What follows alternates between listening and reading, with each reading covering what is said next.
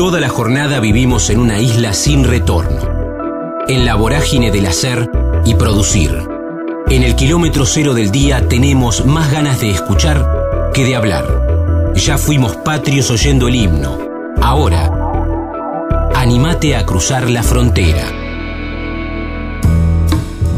La Chilindrina, extraordinaria creación de Chespirito y María Antonieta de las Nieves. México, actuación desde niña, dibujos, radio, amor en todo el mundo.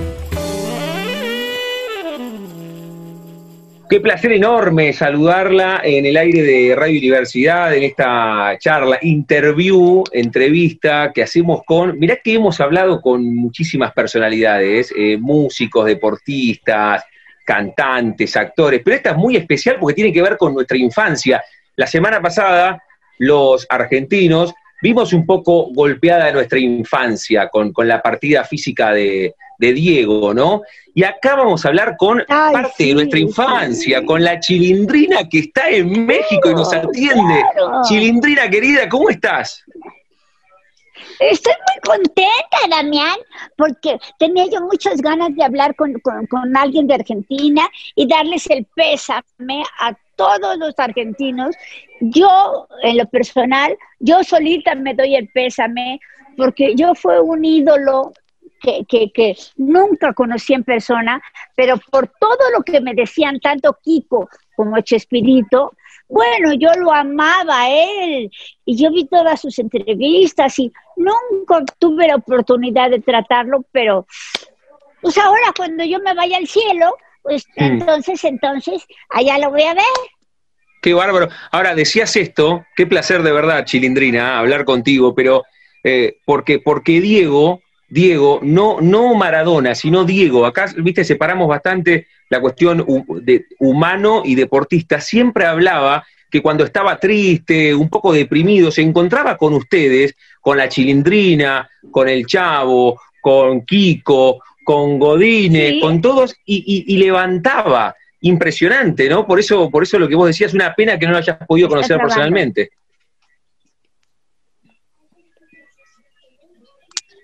Ahí lo que decías, ¿no? Que una, una pena no, no haberlo podido conocer personalmente.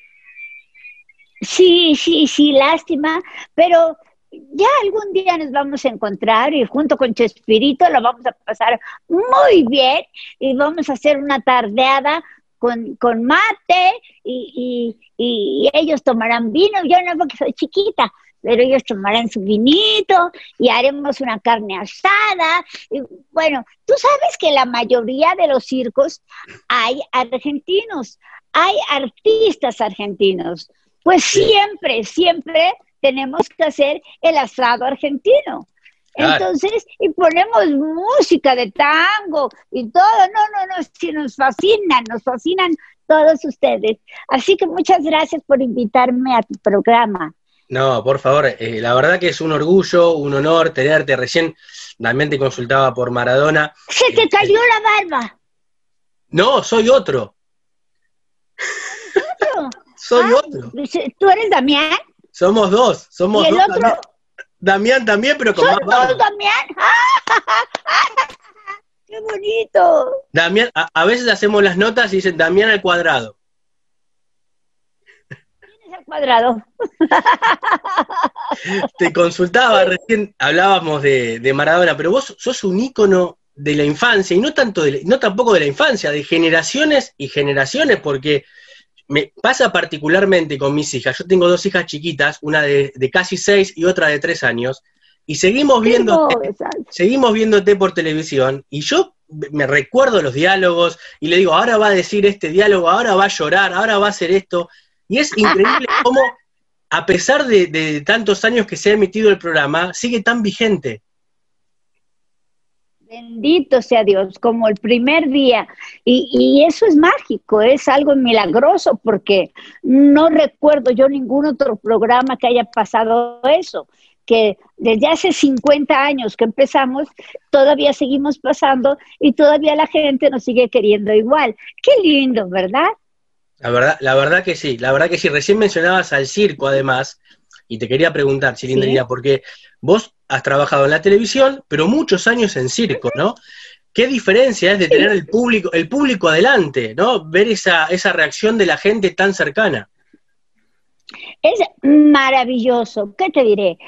Todo tiene su magia, tanto el cine, que es totalmente distinto a la televisión, como la gente pudiera creer, pues es lo mismo, porque están filmando, no, es totalmente distinto. O el teatro también es distinto, es la misma sensación que el circo, pero en el circo tienes gente por todos lados. Eso es hermosísimo, porque puedes voltear para todos lados, para atrás, para arriba, para abajo, y en todos lados tienes personas, y eso es maravilloso porque estás dentro de su casa. Es como si yo viviera en la casa de todos ustedes y me siento tan contenta, tan emocionada. Bueno, cada vez que voy a hacer una función de circo, me lleno de alegría porque sé que es tal vez la última vez que pueda yo tener a toda mi gente juntititito, aquí cerquititita. Y luego los niños suben al escenario conmigo y luego hago concursos con los papás y también los papás suben y también les hago travesuras. igual que le hago travesuras a los, de, a los de la vecindad, igual a los papás. Así que espero irme por Argentina, allá hasta el fin del mundo, para ver a todos los papás que tanto quiero. Ahora, por eso, por eso imagino, Chilindrina, que, este año también ha sido tan difícil el tema del confinamiento, la pandemia, porque perdiste ese contacto permanente con, los padres, ¿no? ¿Cómo fue todo este año tan particular? Mira, para mí fue un aprendiz, un, aprender todo el tiempo. Fue muy bonito también, porque fue diferente. ¿Por qué? Porque aquí puedo dialogar directamente con los papás Imagínate cómo es, increíble, si me es increíble que prendo la tele o prendo mi computadora o prendo el teléfono y ahí te estoy viendo directamente lo que está pasando. Eso es mágico, es algo muy bonito. O sea, he aprendido de esa manera a comunicarme con mis amiguitos, con los papás de mis amiguitos, eh, con las redes sociales, con las televisoras, ha sido bonito también. también. Y yo le doy gracias a Dios que me tocó esta época, porque si no, yo seguiría nada más viéndolos cuando voy al circo o cuando estoy en el teatro, o en fin. Esto me gusta mucho también. Claro, es una nueva forma de, comunicación, incluso los chicos como vos, Chilindrina, de, de tu edad, ya empiezan a manejar, manejan los teléfonos, manejan las tablets, las computadoras, incluso mejor que uno más grande. Claro, claro que sí, mucho mejor. Yo he conocido bebés de tres, de tres años y los bebés ya tienen su teléfono o sus jueguitos y están picándole a los jueguitos. Digo yo, es impresionante. Ya nacieron con el chip puesto. Totalmente. Y nosotros nos costó mucho trabajo. A mí me costó trabajo. Y sin embargo, gracias a Dios, pero sí ya estoy cansadita, ¿eh? Ya espero que ya se termine la pandemia para seguir con mi vida normal. Claro, y esa, esa vida normal, Chitindrina, pensando en el 2021 o ahora, todavía queda un ratito este 2020, ¿qué tenés en la proyección? Más allá de la pandemia nos enseñó el día a día, pero ¿qué tenés? ¿Viajes programados por el continente? ¿Qué, viene de trabajo para el 2021? Inmediatamente, terminando la pandemia, a la semana siguiente que nos den autorización de empezar, yo tengo todas mis cosas en el circo en Estados Unidos porque iba a empezar la gira por Estados Unidos y la tengo que continuar allá. Cuando me agarró la pandemia, yo acababa de debutar. Yo tuve un lapso que no trabajé durante más de cinco meses yo porque le quise hacer compañía a mi mamá, a María Antonieta de las Nieves. Y María Antonieta de las Nieves no podía ni hablar, no se quería levantar, tenía una depresión horrible porque se le murió su esposo y ya tenía 48 años de casada, casi lo mismo que el programa del chavo. Entonces para ella fue muy, muy difícil. Y yo pues estuve ahí consintiéndola y, ya, mamá, y sal adelante, yo qué culpa tengo, por favor, yo me quiero ir al circo, hasta que por fin entendió y dijo, ok, entonces yo me preparé con un nuevo espectáculo para el circo. Y ya empezamos a trabajar y a la semana, pácatelas se me viene la pandemia encima, nos dicen que tenemos que cerrar el circo, que no sabemos cuándo vamos a continuar, y esa misma noche me regresé de Santana, California, a México. Y desde entonces yo no salgo de la casa. Y pues aquí estamos mi mamá y yo, nada más que ella ahorita este, se fue a, darse un, masaje porque dice ella que tiene que estar bonita para que ahora que acabe la pandemia, pues ella esté joven y radiante y bonita. Entonces, ella se está cuidando mucho y pues yo también. Claro, pero claro que sí, claro que sí. ¿Y, te, ha contado, Chilindrina María Antonieta, cuando era chica, si era parecida a vos en cuanto a travesuras? ¿Qué hacía cuando era chica? ¿Qué cosas le gustaban? Para nada, pobrecita. Yo sí me le he pasado muy bien. Y ella, a su modo, también. Pero no, ella no pudo hacer travesuras, no pudo tener una infancia normal porque sus papás, mis abuelos, tenían tiendas de ropa. Entonces, ellos no podían dejarla en la casa sola. Entonces, se la traían a las tiendas para que ella estuviera conviviendo con sus hermanos grandes y porque ella tuvo muchos hermanos, ella tuvo seis hermanos, ella, era, ella fue la séptima. Entonces estaban los hermanos grandes en la tienda y nunca tuvo una fiesta de cumpleaños porque ella nació un 22 de diciembre y 22 de diciembre ya están en Navidad y los papás de ella vendían juguetes para Navidad y para los Reyes Magos y vendían cosas de Santa Claus y vendían ropa, pero en, las temporadas especiales cambiaban de giro. Entonces, pues ella también vendía juguetes para Navidad y también ella era parte de las fiestas, pero no como espectadora sino ella llevando juguetes de Navidad a todos los niños de México y todavía no conocía ella ni Centro ni Sudamérica, pero ella no tuvo una infancia normal. Y luego a los ocho años empieza a trabajar, empieza a hacer televisión, al mismo tiempo de cine, al mismo tiempo de teatro en bellas artes, al mismo tiempo de doblaje, al, al mismo tiempo era locutora, y trabajaba en radio, entonces, pues como que no tuvo una infancia normal. Desde los ocho años hasta ahorita, todos los días seguía trabajando, menos esta época que te conté, cuando murió su esposo, pues sí, ya no pudo, ya no pudo, tuvo que hacer un receso, este, pero ahora ya está tranquila y ya está más contenta y ya nos vamos a ir las dos de vagas. Qué bien, qué bien, Chilindrina. Sabes que no sé si tuviste tiempo de charlarlo con, tu madre, con María Antonieta de las Nieves, pero sabes que nuestro nuestro eslogan es sentimos la radio, somos apasionados de la radio nosotros, este programa va por radio, va a salir también por Zoom, ¿Qué, te contó? ¿Llegaste a hablar? Porque aquí en la Argentina sigue, en la Argentina la radio AM sigue siendo un elemento identitario muy, muy importante. Vos decías el tango, Gardel. ¿Qué, qué, es para tu, para tu madre, para María Antonieta, la radio?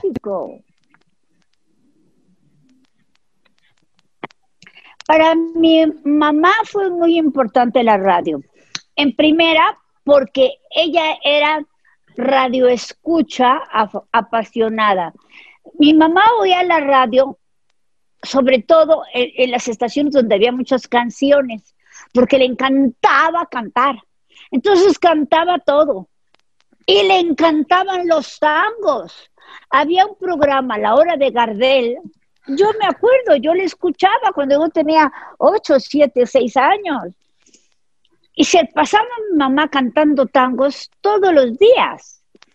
Y, y María Antonieta, cuando era chiquita y estudiaba actuación, su mayor éxito era que decían que cantaba igual que Libertad Lamarque. Imagínate nomás. Ella se cantaba todas las canciones de Libertad Lamarque, pero así con llanto y con todo, ¿viste? No sabes qué emoción era para ella. Todos la rodeaban, sus, sus compañeros, porque sus compañeros también eran adolescentes, la, rodeaban para que ella les cantara tangos. Y ella decía, Dios mío, ¿cuándo iré a Argentina? Y le tocó venir a Argentina antes de que fuera la chilindrina. Ella en México hacía mucho doblaje. Y en aquella época, cuando ella tenía 16 años, Zulma Fayad fue a México y fue un gran éxito, pero enorme, no sabes, todo el mundo hablaba de Zulma Fayad. Afortunadamente ella hizo una película donde había otras chicas, porque ella era muy joven también, otras chicas mexicanas y necesitaban que alguien le doblara la voz a Zulma Fayad.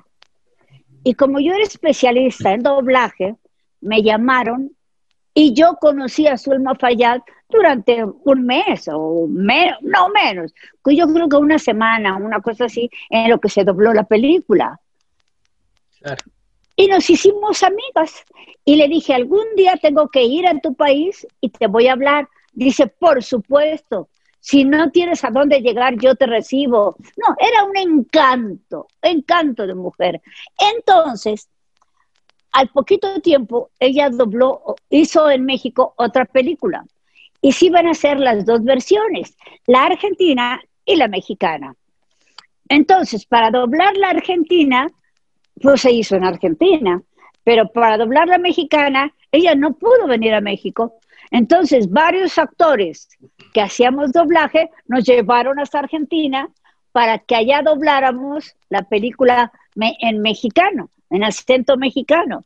Y yo fui una de las afortunadas y yo llegué allá, le hablé a Zulma Fayad, nos invitó a su teatro que estaba en el, ay, ¿cómo se llama ese teatro? Muy importante, eh, el teatro de revista en México. Bueno, ahorita me acuerdo. Y fuimos a verla, y fuimos a verla otro compañero y yo. Él, habíamos ido a comer antes y este había tomado él unas copitas de vino. Yo no, porque yo era una chamaquita, tenía yo 16 años. Entonces me quedé yo en el asiento viéndola. No, hombre, quedé yo fascinada. Nunca había visto un teatro de revista así. Y para mí eso era muy fuerte. Era, era en Avenida... No sé, en México no salían las chicas tan desnudas. Claro, en Avenida Corrientes. Y aquí pero preciosas, unos cuerpos esculturales. Entramos al camerino a verla. Fue maravilloso, pero ya me tuve que regresar a México y ya, se acabó. Y la segunda vez que fui, ya era la chilindrina. Entonces ya todo el mundo me conocía. Pero la... Sí, sí, continúa.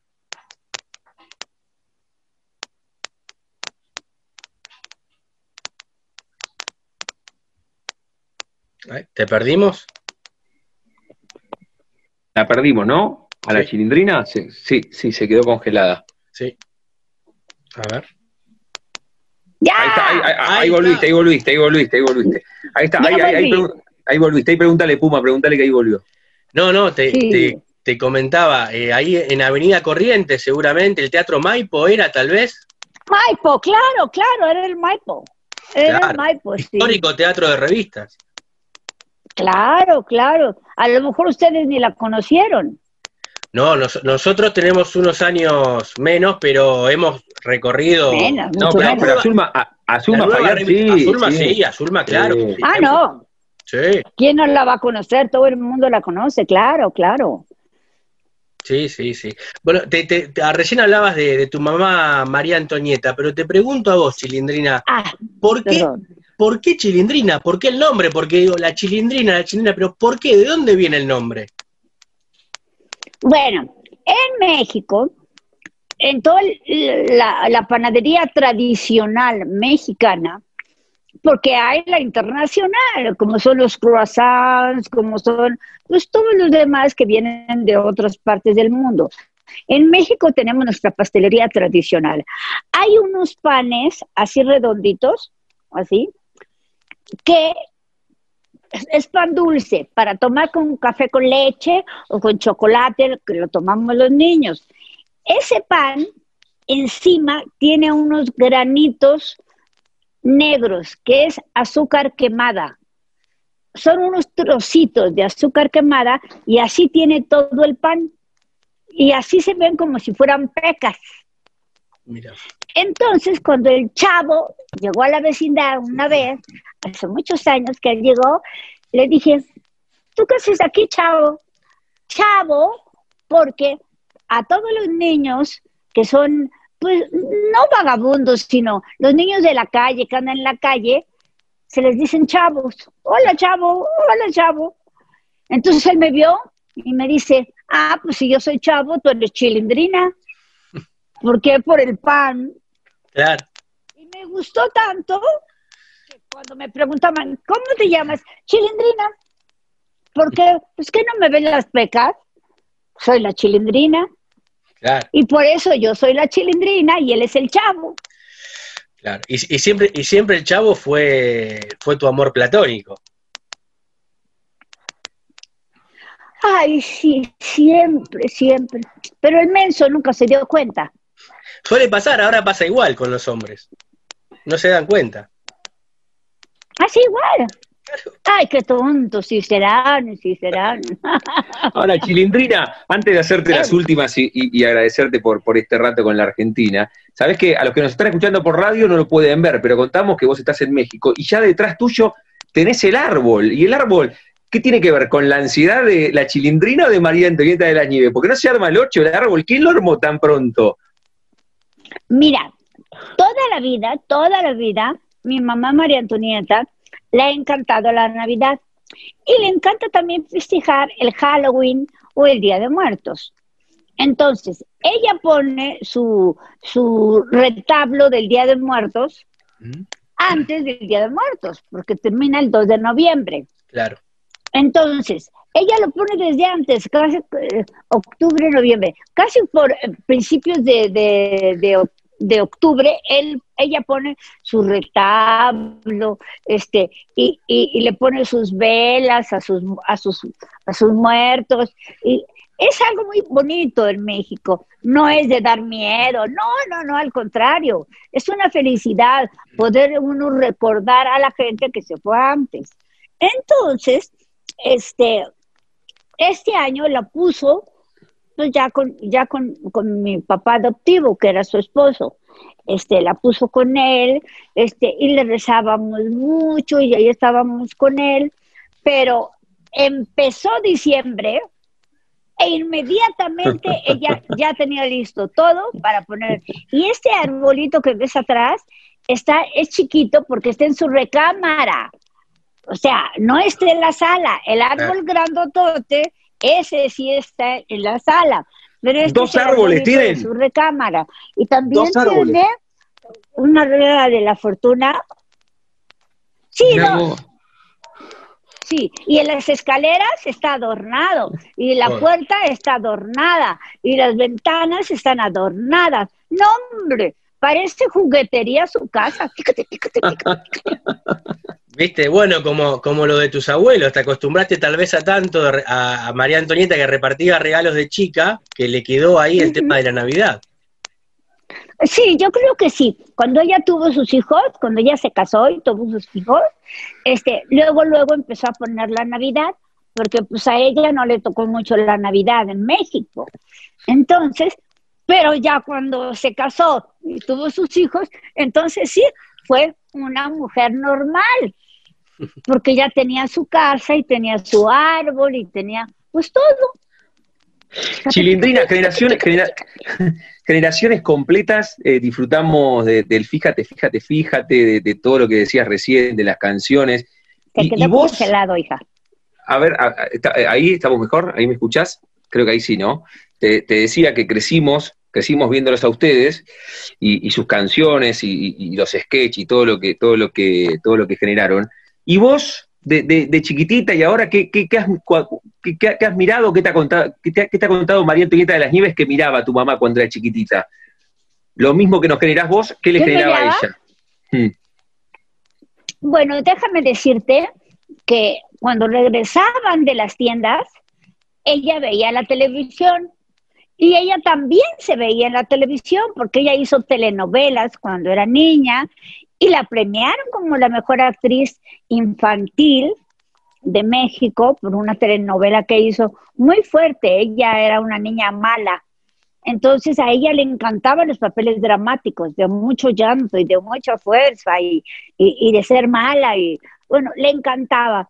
Este, y cuando regresaban de las tiendas, cerraban a las 8 de la noche, pues ya no había tiempo de hacer mucho. Porque en, la tienda no teníamos televisión, nada más en la casa. Y era una televisión chiquita y en blanco y negro. Este, y eh, a ella le gustaba mucho dibujar. Hasta la fecha, uh, no sabe lo que ha hecho en la pandemia. Ha hecho cantidad de dibujos. Ya lleva más de trescientos y tantos dibujos en lo que vale de la pandemia y se pasa dibujando todo el día. Y aparte hace unos cuadros con unas bolitas chiquitas que, que se llaman, pues son de Diamond Dash. Ah, mira, ahorita me acabo de traer aquí dos de los cuadros que acaba de terminar y ahorita estábamos terminándolos para poder mandarlos. Mira qué cosa más bonita. Mira qué belleza. Mira qué belleza es esto. Imagínate la cantidad de cuentas. Pero hay, hay de todo ahí. Ahí tenés mandalas de fondo, ¿no? Hay mucho, mucho arte ahí, ahí, ¿eh? Sí, sí, sí, mucho arte. Mucho arte, mucho arte, sí.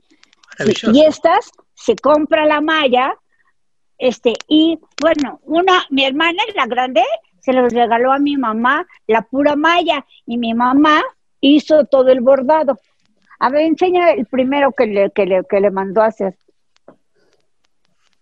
Mira, te vamos a enseñar otro. Este fue el primero. Chaca, chaca. Ah, ah mira, maravilla. Mira, mira. La chilis. La, chilis, en el jardín de mi hermana. ¿Eh? Es maravilloso. ¿Eh? No, además, además se ve cuando, cuando lo, cuando lo girás, se ve el efecto de eso que decís, de las bolitas, cómo brilla, cómo brilla. Sí, sí, sí, sí, cómo brillan. No, son miles y miles y miles y miles de bolitas. Y a ver, el otro, el que más me gusta. Este se lo hizo mi mamá a su esposo, a Gabriel. Uh, el león, qué, qué belleza. Una belleza. Es que él era Leo, de signo Leo, y él se creía león. Entonces, siempre, él tenía colección de leones y cuando lo vio mi, mi mamá, uy, se soltó a llorar y lo empezó a hacer. Y esto lo ha sacado adelante, la ha sacado adelante. Qué lindo, qué lindo homenaje y, qué, pues, y qué buena, qué buena forma también de, de ocupar el tiempo en pandemia, ¿no? Qué buena forma, siempre con lo artístico. Exacto, es, exacto. Exacto. Y además puedes estar hablando por teléfono, le pones, este, eh, le quitas el silenciador a la voz y se oye grande en la voz y tú estás dibujando, poniendo cuentitas y escucha. Sí, sí, y estás platicando. Entonces, sí nos ha hecho a ella y a mí pensar mucho y, y además las dos estamos juntas, qué bonito. Eso es esencial y además saber que, que, la vida continúa, que, que como dicen en el, en el, mundo del arte, el show tiene que continuar, debe continuar, y, tanto que seguís alegrando a los chicos de todas las generaciones, todas las generaciones. Yo recién me acordaba que decías lo de los latiguillos del fíjate, fíjate, cuando, cuando te largas a, llorar, me pasa a mí con mis hijas, que mi, hija llora y yo le digo, mira, llora como la chilindrina. Sos la chilindrina, le digo. Fíjate cómo, cómo uno te lleva ya todo el tiempo, todo el tiempo presente. Gracias a Dios, gracias a Dios. Y no sabes qué satisfacción me da cuando veo que me mandan fotos de sus hijas disfrazadas de chilindrinas o mamás con sus hijos. Ahorita en Brasil hicieron una nueva idea para las mamás que acaban de tener sus bebés y que no pueden salir del hospital. Entonces, a los bebés, a las niñas, las visten de chilindrinas. Y la mamá, como si fuera enfermera, también de chilindrina, y le ponen un tapaboca, y el tapaboca tiene mi sonrisa, tiene el diente que me falta, y tiene las pecas. Entonces, qué lindo. Imagínate hasta dónde ha llegado el personaje, que la gente lo quiere hasta en la pandemia para alegrar a sus hijos. Chilindrina, reitero, ha sido un placer enorme. Me queda, me queda una más y después, Damián, si quiere hacerte una antes de la pregunta final. Sabes que lo hablamos mucho con tu, con tu compañera, con tu representante, que hablamos hace algún tiempito, y yo le consultaba, sí, claro, una, una, fenómena, Bárbara. Y, y, yo le consultaba, vos recién nombrabas Brasil y también nombraste mucho la Argentina. Eh, ¿Tenés idea dónde, dónde es que los quieren más a ustedes? No por segmentar, sino por, por lo que les llegan los mensajes, los Instagram. ¿Es la Argentina, es Brasil, es Chile, es Bolivia, es Paraguay o es todo el continente? Mira, es todo el continente, todo el continente, pero hay tres países que nos siguen más. Perú, cada año vamos a Perú. En estas fechas yo debería estar en Perú haciendo mi temporada. Cada año vamos. Argentina, por supuesto. Vamos. Porque, no, porque Argentina los amamos acá. Fue mi pasión, sí, y yo los amo. Digo, fue el primer país con el que tuve contacto desde antes de ser famosa y yo lo llevo en, en, mi sangre, en mis oraciones, en todo, porque mis papás eran adoradores de Argentina. Y Brasil, también en Brasil, cómo nos quieren. Y mira que tenemos la dificultad del idioma. Claro. Pues yo ahorita estoy empezando a estudiar portugués para cuando me toque llegar, claro, cuando me toque llegar a Brasil, ya poder hablar en portugués, porque la primera vez que yo fui a Brasil, fui con todo el grupo del Chavo. La segunda vez ya fui yo con mi espectáculo, pero me estuvieron traduciendo lo que yo decía. Claro. Y si la gente se reía de algo, yo le preguntaba a mí, a mi dobladora especial. Tengo una dobladora especial para mí nada más en Brasil. Y bueno, es una señora encantadora. Y entonces ella me hizo favor de traducirme. Y ahora yo lo voy a traducir a ella en español, lo que quiere decir todo. Entonces va a ser algo muy bonito. Y Brasil, Perú y Argentina. Son los países que yo creo que nos quieren más porque más nos mandan mails, nos mandan cartas, nos mandan todos sus mensajes que quieren. Y bueno, yo estoy feliz con mis tres redes, ¿eh? Tengo tres redes. Es, espérate, son eh, Twitter, Facebook y... Instagram. Instagram. Instagram. Instagram, ¿Y cómo te encontramos? ¿Cómo te encontramos? Porque, porque tenés muchas, muchas cuentas apócrifas. ¿Cuál, es la verdadera chilindrina en, esas redes? Sí. es la de www.lachilindrina.com. Esa es la mía directita. Ahí es la página oficial y ahí están todas las redes. Muy bien. Ahí es la página oficial y ahí están mis redes, por supuesto. Entonces, por favor, comuníquense conmigo, me va a dar muchísimo gusto. Y pues soy feliz sabiendo que Argentina me quiere muchísimo y que crees, ahorita Argentina ha sido uno de los países en que más he entrado a hacer entrevistas. Creo que ya recorrí todo el país ahora con ustedes. Qué bárbaro, qué bárbaro, qué maravilla. Pumita, ¿querés hacerle la última y yo después le hago la de la frontera, agradeciéndole por este ratazo que, que nos regaló, obvio, ¿no? Yo le hago la última, la chilindrina, si vos cerrás con la, con la pregunta que hacemos siempre en el programa. ¿Es verdad, alguna vez te escuché decir que Doña Florinda a Don Ramón le dio 12.462 cachetadas? ¿Las contaste? Estás mal.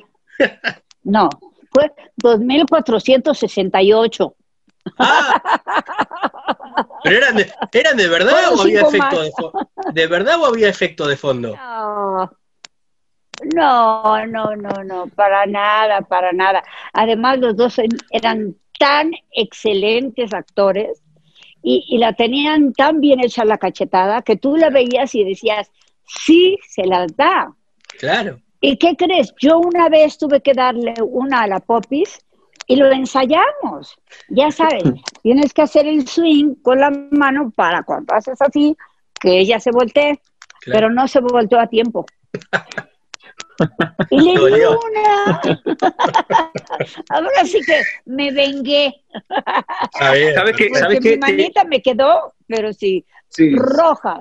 Sabes que te engañé antes de la última cortita. Si vos tenés de, todo, el todo el recorrido de, del Chavo un capítulo favorito, el, más caro a tus sentimientos, ¿cuál es? ¿Tenés alguno en el colegio, alguno cuando viajaron a Acapulco? ¿El favorito tuyo, cuál es? Cuando regresó mi papá de Venezuela, que nada más se vio el mero final, que mucha gente decía, no sabías, ¿verdad?, que iba a regresar. ¿Por qué? Porque me emocioné tanto y él se emocionó tanto que nos quedamos un ratito viéndonos y las lágrimas en los ojos nos caían, lágrimas de verdad. Y, él me dijo, Chilindrina, y yo, papito lindo, mi amor, corro, lo abrazo y me le quedo montada aquí con las piernas en su cintura y arriba con los brazos y los dos nos pusimos a llorar. Entonces fue tan emotivo, tan bonito, que la gente cree que no sabíamos ninguno de los dos y por supuesto estaba en el libreto, pero no nos habíamos visto. Nos vimos hasta la mera hora de grabar. Y eso fue lo que nos vino el sentimiento tan grande, tan hermoso. Para mí ese es el mejor recuerdo de Chavo. Chilindrina, agradecerte de verdad con, esta generosidad que nos has regalado y, además se convierte esta charla en una de las más importantes, hablo en plural, de nuestras vidas. Mira que hace 20 años que nosotros tenemos charlas y hablamos con, músicos, con actores, con futbolistas, con deportistas que admiramos, pero ustedes son parte de nuestra infancia. Un poco estamos hablando con nuestra propia Chilindrina, con nuestro, con nuestro propio con tu familia. Claro, exactamente. y, y, sabes que cerramos siempre con el nombre de nuestro ciclo y a todos les preguntamos si tienen un momento frontera en sus vidas. Nosotros decimos momento frontera a cruzar un momento muy rupturista, decisivo, puede ser personal o profesional, esto ahora que le pasó a tu mamá en los últimos días, la pandemia, no poder tener contacto con, las personas, o cuando, o cuando e, esa nena se convirtió en chilindrina, ¿tenés un momento, podría ser como el más importante de tu vida, lo tenés marcado? Sí.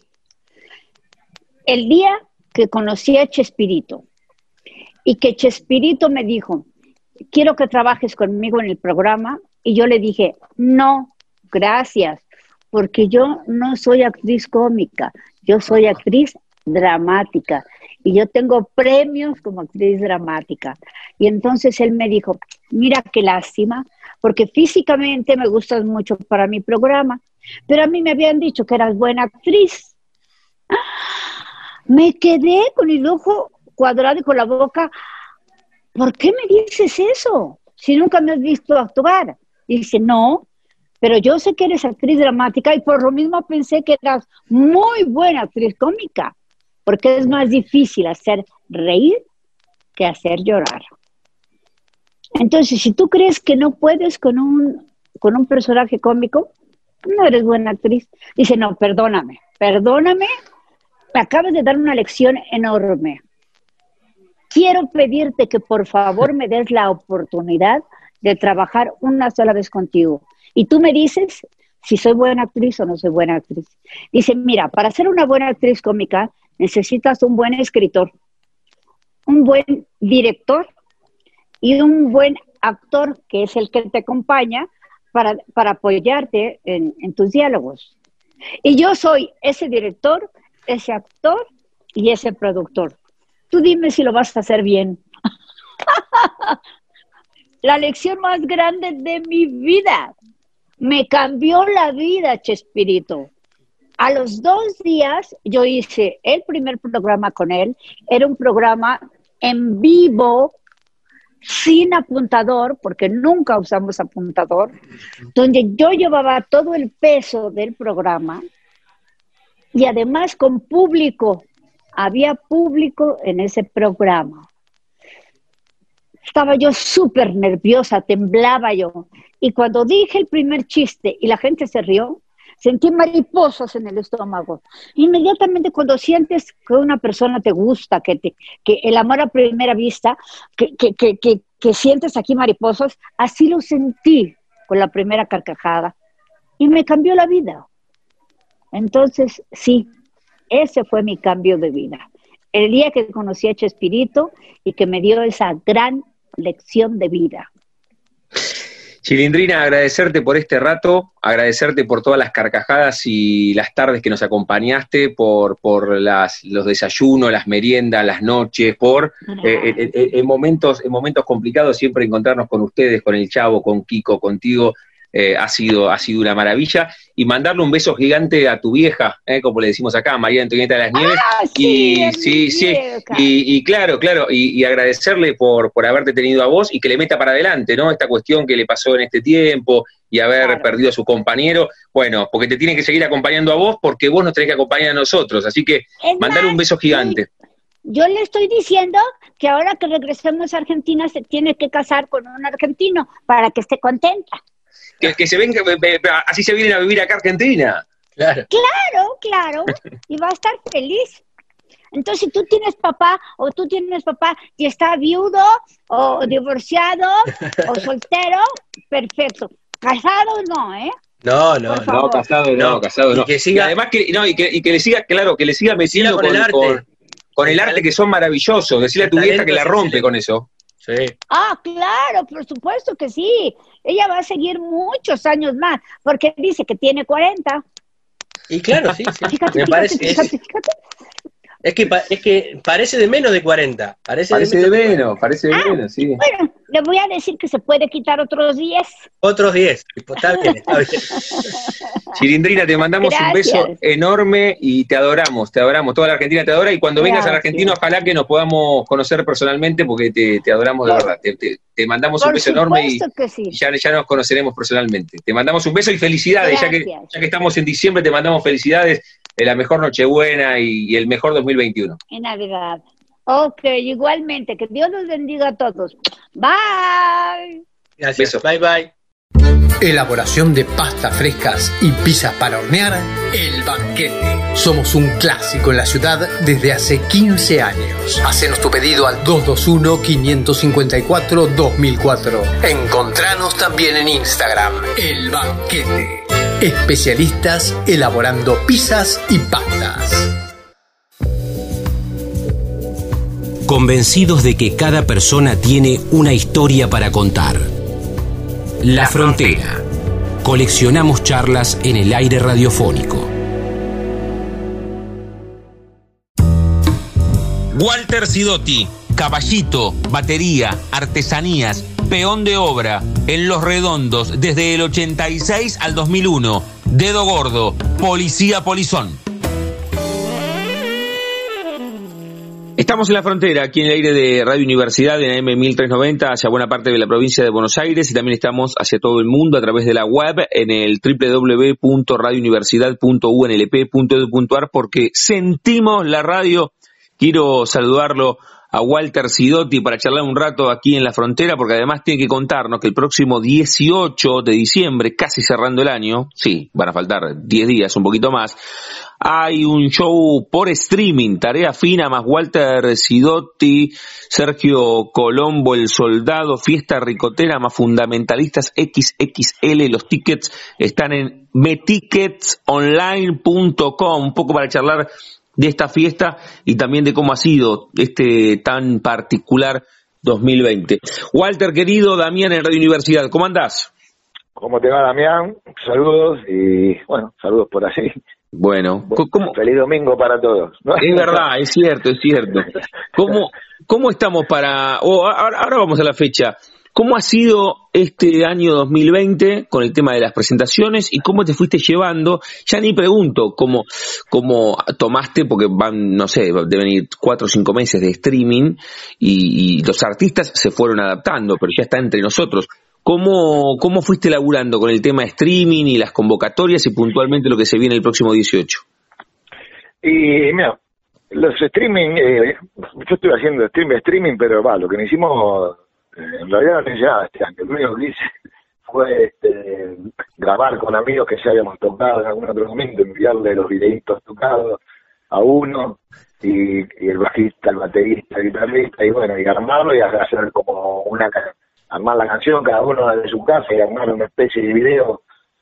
Eso es lo que se fue armando, ¿viste? Así, lo único laburo que se pudo hacer en estos meses de, de, pandemia. En estos últimos meses los chicos de Televisa me ofrecieron esto, este, con esta idea del, del streaming, bueno, y salimos a, a tocar, a ensayar un poquito más, es un, es un show donde estamos todos juntos, este, nunca nunca tuve esta, esta, esta situación de estar ensayando a, distancia, de grabar videitos a distancia, este, muy raro para el, para el rock, ¿no?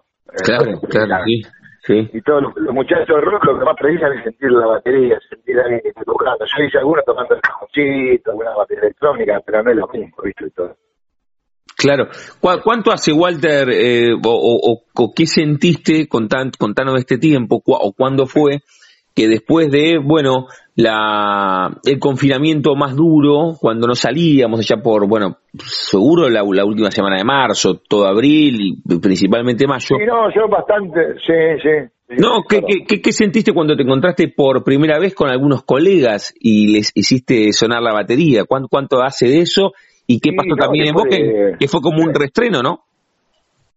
Lo que pasa es que, viste, uno, bueno, a mi edad, acá, se, acá en mi visita, uno se iba atrofiando, de no tocar, de no, salir a caminar, de no, de no, de no manejar los brazos, todo, viste, de tocar, ¿no? Bueno, eso, la parte física fue una cosa bastante jodida, pero bueno, después cuando, cuando, cuando fuimos a la sala, la verdad, con ganas de tocar, todos tenían ganas de escuchar eh, un equipo de sonido eléctrico, una batería sonando, eso fue como una, una descarga, viste, después de meses. Y bueno, y eso, ahora estamos, seguimos ensayando, bueno, no está con tanta esa presión, era como una olla, viste, que explotaba. Mm. Estaban cosas haciendo muchas. Por ejemplo, tengo un amigo que lo trae una, dijo, ¿cómo que hacemos un streaming, una, banda, no? Que tengo unos chicos amigos. Y el flaco le proponía que, bueno, tocábamos cada uno de su casa, el acústico, y él dijo, no, quiero escuchar el bajista, no sé, quiero escuchar eh, una, una batería, eso, en un momento, ¿viste? Eh, está tan cansado, ¿viste? De estar cantando la casita, acústico, semi-acústico, pues. Y fue bueno, pero no todo el tiempo, ¿viste?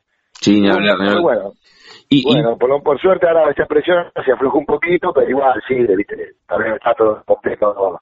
No sé cuándo volveremos a tocar de, de bien, con gente, con claro. buen sonido, ¿viste? Cansado de tocar. Sí, sí claro. Eh, Walter, ¿y, vos eh, estuviste mucho tiempo sin tocar la batería en este tiempo? Que, que decías, che, eh, capaz que pasó cuánto, 15, 20 días o más que, que ni la tocaste. Decime, hay una parte que no escuché, ¿mucho tiempo? Acá, en este, en este confinamiento, sí, y sí, porque no te invitaba, porque, porque no había, no sé, que hacer eh, un video. ¿Cuánto tiempo estuviste sin tocar la batería vos?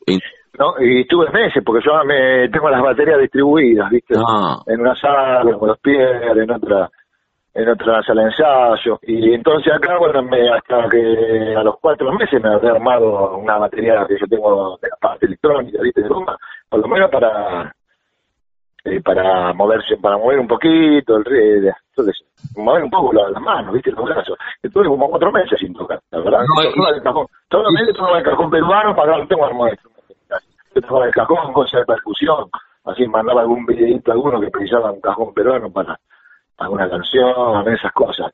Estuve mucho tiempo, por eso digo que, que me medio atrofiado. Bueno, pero ya estamos entrando en ritmo, ¿viste? Qué bárbaro.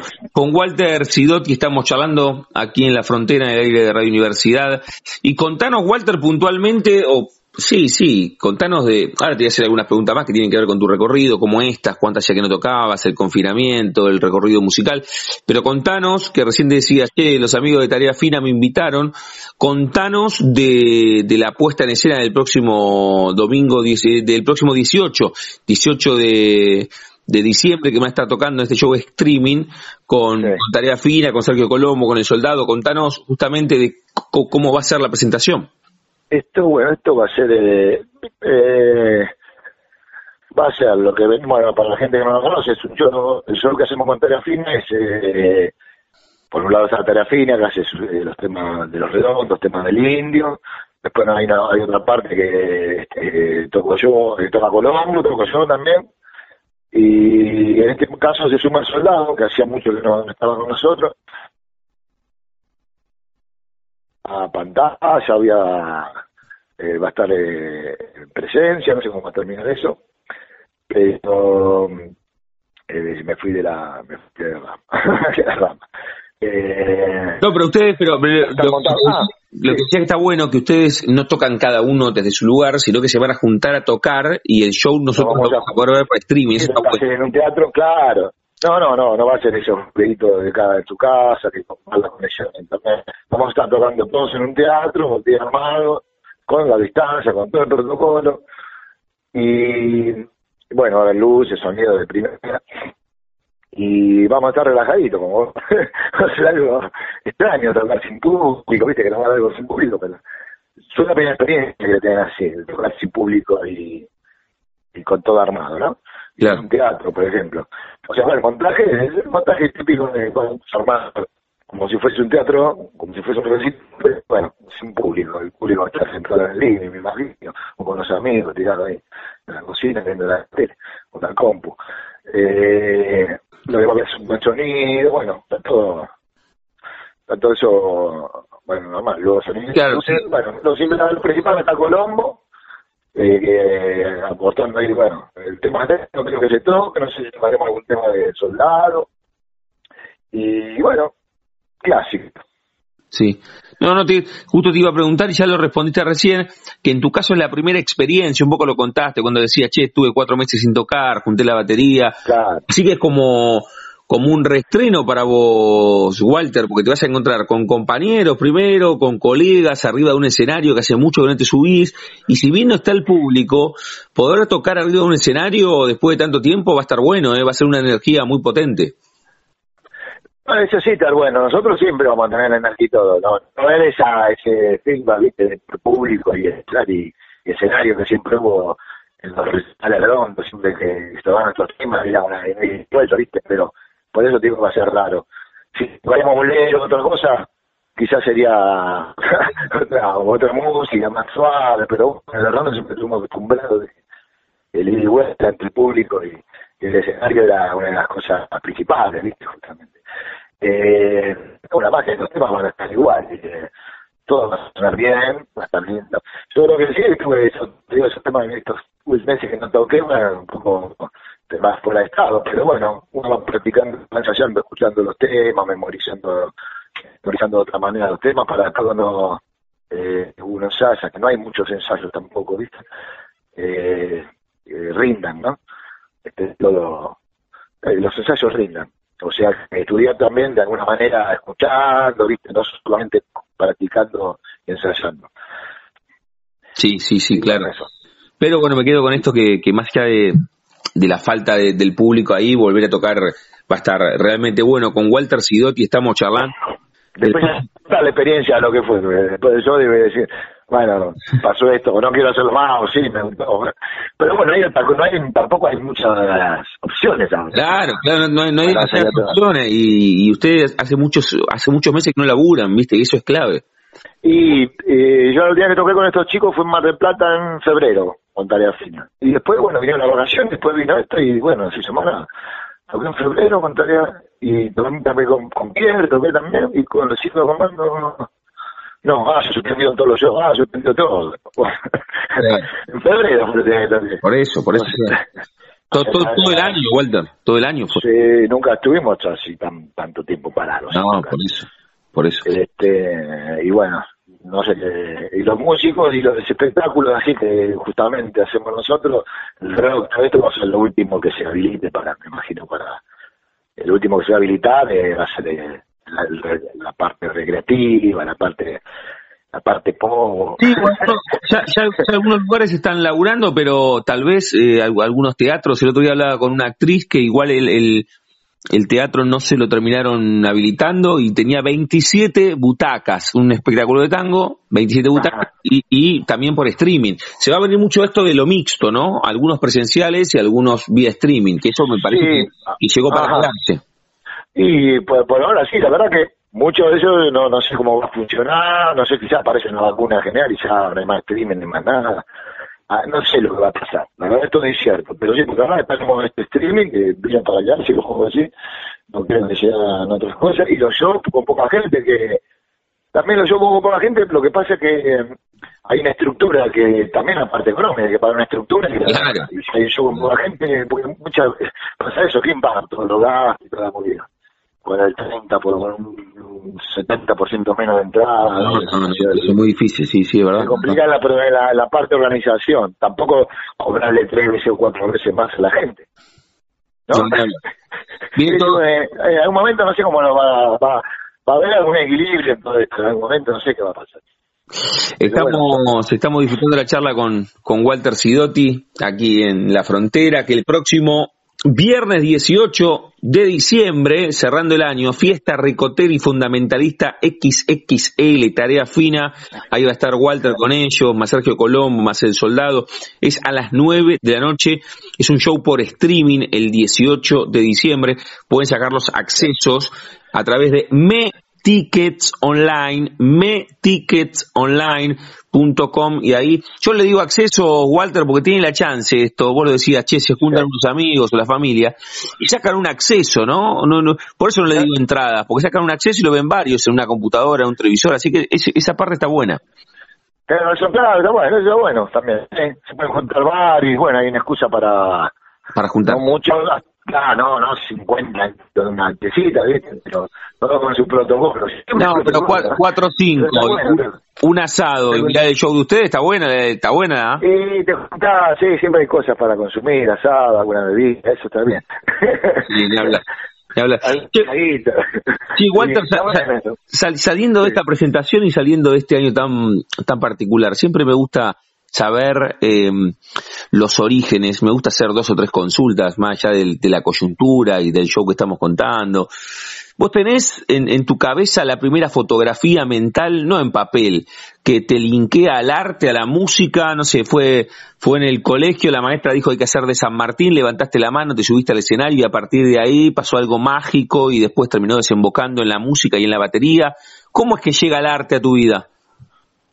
Y justamente eso, viste, como dijiste de San Martín, eso, eso era todo al contrario, yo me escondí, venía atrás, no debía participar en ninguna fiesta, ninguna cosa, y de ningún acto, de ninguna cosa, de cantar, y por eso elegí ve la batería, esto fue en la adolescencia, me acuerdo, escuchando, no sé, en la esquina, del barrio, alguna banda de flores, de otra banda que tocaban, empezaban a tocar, y uno se, se entusiasmaba, y bueno, nació, vino toda la New Wave, todo el pan rock, todo el eso, yo esto te lo nombro porque eso nos, nos posibilitó tocar cosas que sin ser super profesionales, salíamos a tocar canciones, viste, sin la New Wave lo que tenía era eso, que había una, estaba mucha gente a poder tocar sin ser super músicos y cosas. Bueno, justo nos tocó ese momento y bueno, y ahí nos fuimos entusiasmados y empezamos a tocar, tipo 16 años, 17.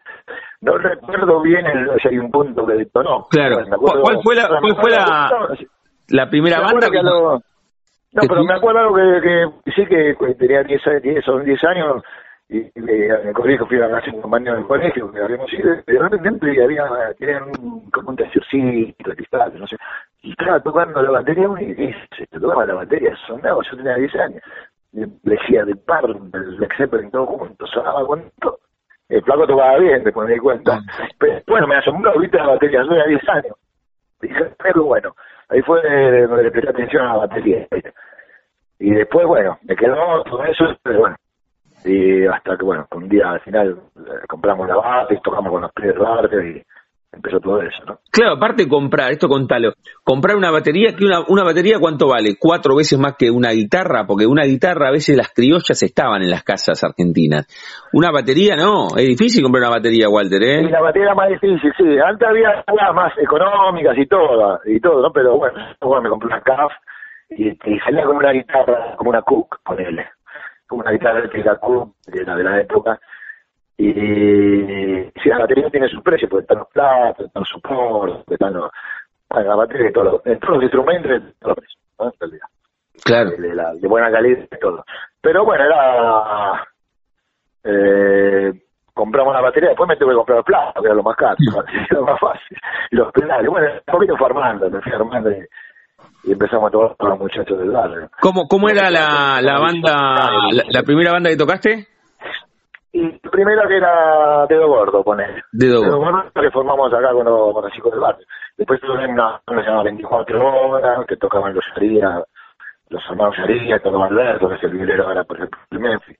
Después tocaron, eh, con un grupo que se llama León y los Intocables. Eh, León era León el Lucero, que después tocó con los Redondos, que tocó bueno, muchos músicos. He tocado, por suerte conocí a mucha gente que tocaba en todos lados. No desentonaba. Yo no sabía tocar pero no desentonaba. Entonces, bueno, Claro. los flacos me llamaban para tocar. Y ahí fui teniendo experiencia y conociendo gente, ¿no?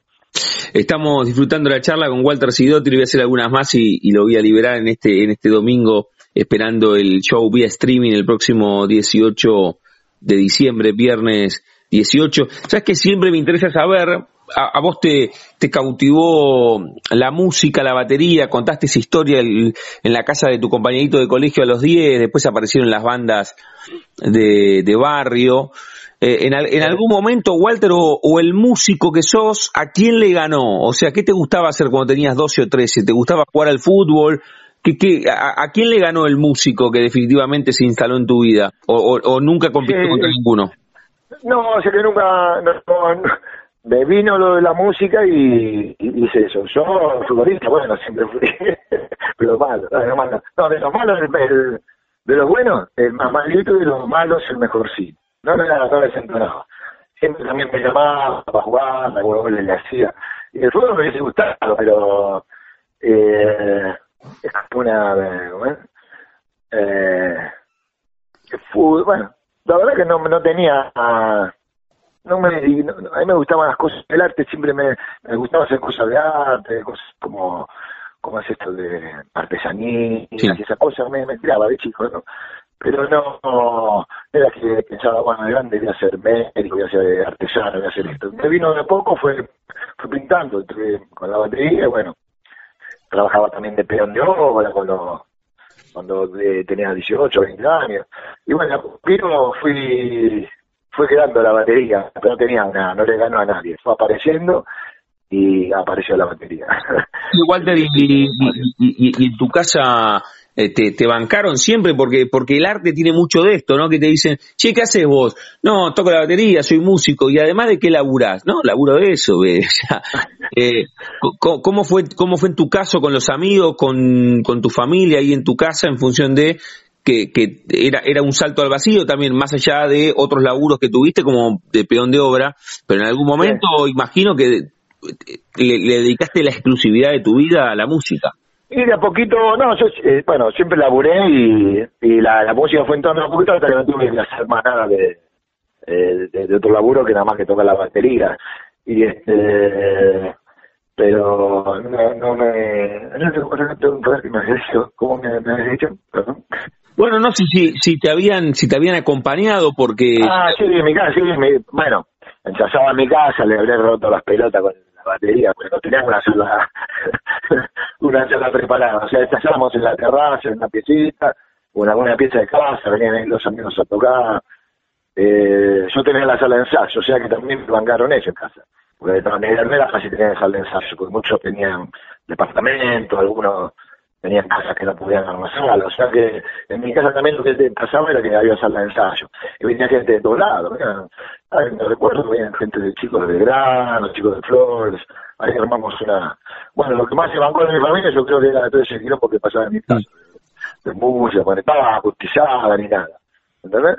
Pero bueno, nos habré vuelto loco, aparte tocando ahí, me imagino cuando uno empieza que toca ahí cosas, se habré vuelto loco. Pero bueno, se la bancaron y, y, bueno, después vino la oportunidad de poder hacer, de poder trabajar, de, o de poder dedicarme nada más que nada a la música y bueno, estuvo muy bien. Está bueno, está bueno. Y cuando empezaste a laburar y la historia de los redondos, todo eso, eh, imagino también muy muy contento, ¿no? No solamente por por la trascendencia, sino porque estabas haciendo lo que te gustaba, que un poco la familia, los amigos quieren eso. Eh, sí, eh, yo antes de los redondos tocaba en otras bandas y estaban los redondos eran parte de todo esa, de todos los grupos que venían tocando en la capital, toda esa movida. No eran los redondos que lo que puede decir ahora, bueno, los redondos. En esa época los redondos era una banda era una banda más, era copado, pero era una banda más también de las que había en el momento. ¿no? Eh, y cuando me llamaron me entusiasmé mucho, me gustaba aparte, como sonaba y lo que hacían, el estilo que tenían. Pero no era, eh, no tenía una importancia, ahora yo si nunca hubiese tocado y me decían en el año 2000 querés tocar unos redondos, sí, aparecer de repente una banda que era, era de multitudes. Cuando empezamos eran todos, éramos y bueno, no había toda esa esa movida, bueno, no era no era tan importante los redondos como lo que sí Claro, claro. ¿Sabes que ahí se cortó el lapso?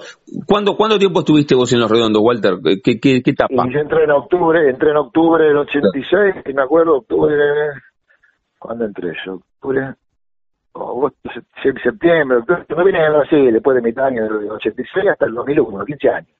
En realidad, estuve la última, bueno, la última etapa, eso tiene otra etapa anterior donde... Es un montón igual, ¿eh? Es un montón. Sí, sí, ese año hicimos un montón de discos y, bueno, pero la época de un montón de shows seguidos, y tocar todos los fines de semana, y hacer discos muy, ediciones muy famosos también. Tuve una época dorada, ponele, mm. la época dorada de los redondos, porque los que estuvieron en la primera época también era dorada por toda la movida y por lo que pasaba, pero no no por el, quizás no se conocía tanto como se conocieron después, ¿viste? Qué bien, qué bien. Walter, te voy a... Orlando siempre, Orlando siempre hicieron cosas interesantes, ah, desde que empezaron, con muchos artistas y con muchas cosas, no era solo musical, era, actuaban, esas cosas, bueno, ya lo saben la gente. Claro, tenía como un valor agregado, está, está bueno lo que sí. decís. Claro. Sí, está bueno.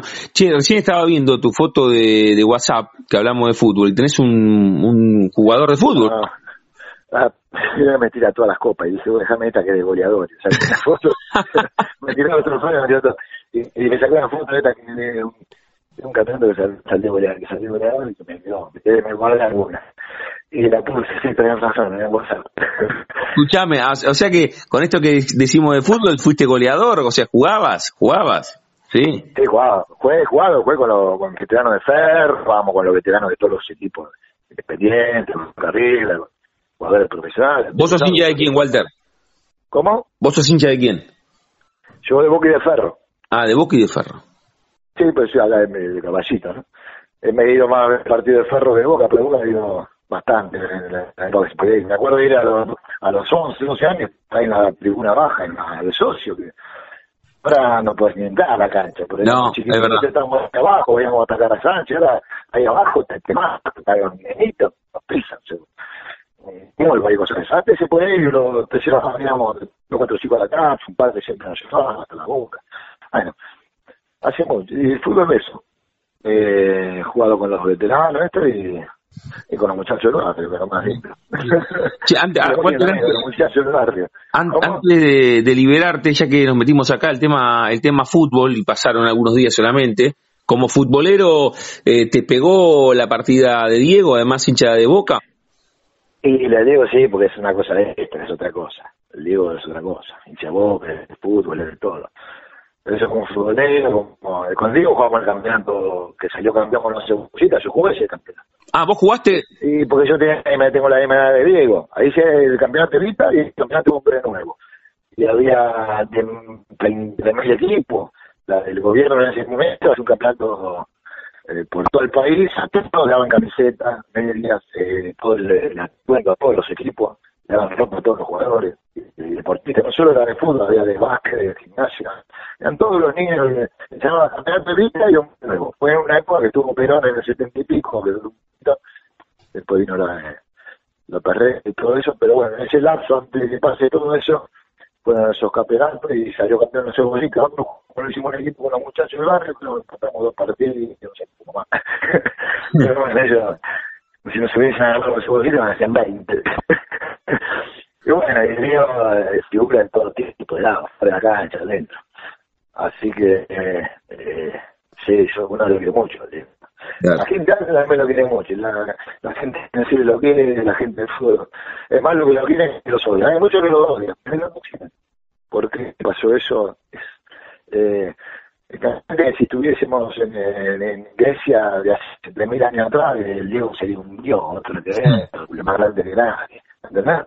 Eh, día caminando por la calle con un séquito de personas, todo alegre, una iluminado como Jesús. Yo me lo imagino así, es un dios como es todo. ¿Entendés? Sí, sí. Sí, sí, sí. Y además estamos muy cerca de tu pensamiento, así que nos encanta. No, y hubiese, hubiese tenido un templo, que los templos que hay, eh, esos dioses salían de, la idea de los dioses salían de los hombres. Gente que el hombre ahí, el Diego hubiese sido eh, un dios, que hubiese tenido templos y cosas, en esa época. Así como. Bueno, Qué maravilla. La charla con Walter Sidotti aquí en la frontera, en el aire de Radio Universidad, el próximo viernes 18, show por streaming a las 9 de la noche, Fiesta Ricotera y Fundamentalistas XXL, tarea fina, más lo dicho, estamos hablando con él, con Walter Sidotti, además van a estar Sergio Colombo, el soldado. Walter, cerramos cada una de las charlas aquí en Radio Universidad, jugando con el nombre de nuestro ciclo. A todos les pregunto si tienen un momento frontera en sus vidas, que no se refiere a un lugar geográfico, sino un momento rupturista, bisagra, decisivo, que puede ser personal o profesional, esto que vos contás, che, cuando, cuando armamos la primera banda con, con algunos amigos, o cuando decidí dedicarme a la música, o a, los 10 años haber visto la batería por primera vez, o cuando te compraste la primera batería, o cuando te sumaste a los redondos. Sí, no, hay un montón por eso. por eso te, lo que pondría, ahora que me decís esto, te voy a decir, digo, bueno, cuando hicimos eh, la primera canción punk rock conmigo acá en el 78, que se llama Policía fue presente, con los chicos de Gordo, y bueno, ahí intervenimos en la, en la letra, que nunca hemos hecho, y en la música, después la cancioncita que nos salió, más o menos pudimos tocar. Eso fue una cosa, bueno, se pueden hacer canciones, se pueden hacer un montón de cosas. Mira qué bueno, cuando hiciste la primera, cuando hiciste la primera canción. Sí.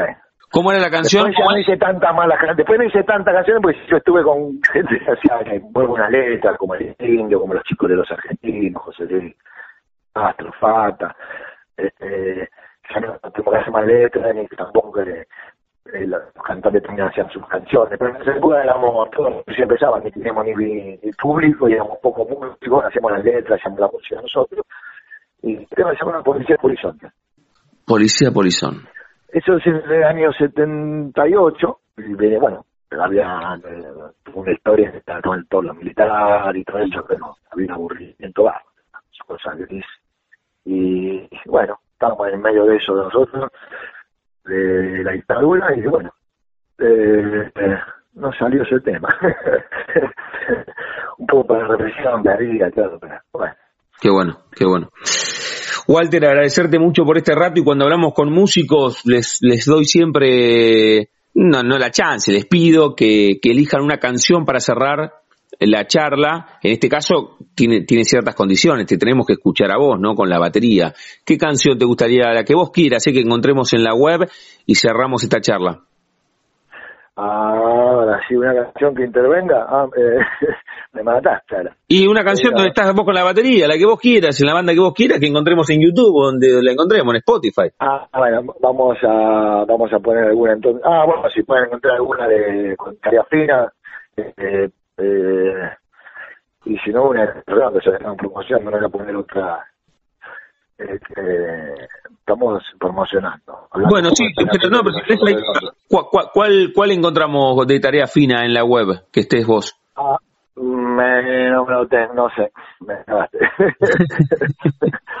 tiramos una cosa que me gusta, que, que, está bueno y que lo mezclaron bien y que lo sacaron bien, después todo de los reciclados de Huracán del, del 94 creo que Ah, bien, bueno, buscamos ahí Sí, lo que mata ahí que lo pudieron mezclar, viste, lo, me sacaron buen sonido, bueno, la imagen la mejoraron y bueno, está bueno, porque cuando yo lo vi está siempre, viste, borroso, el sonido, todos los recitales son medio raro.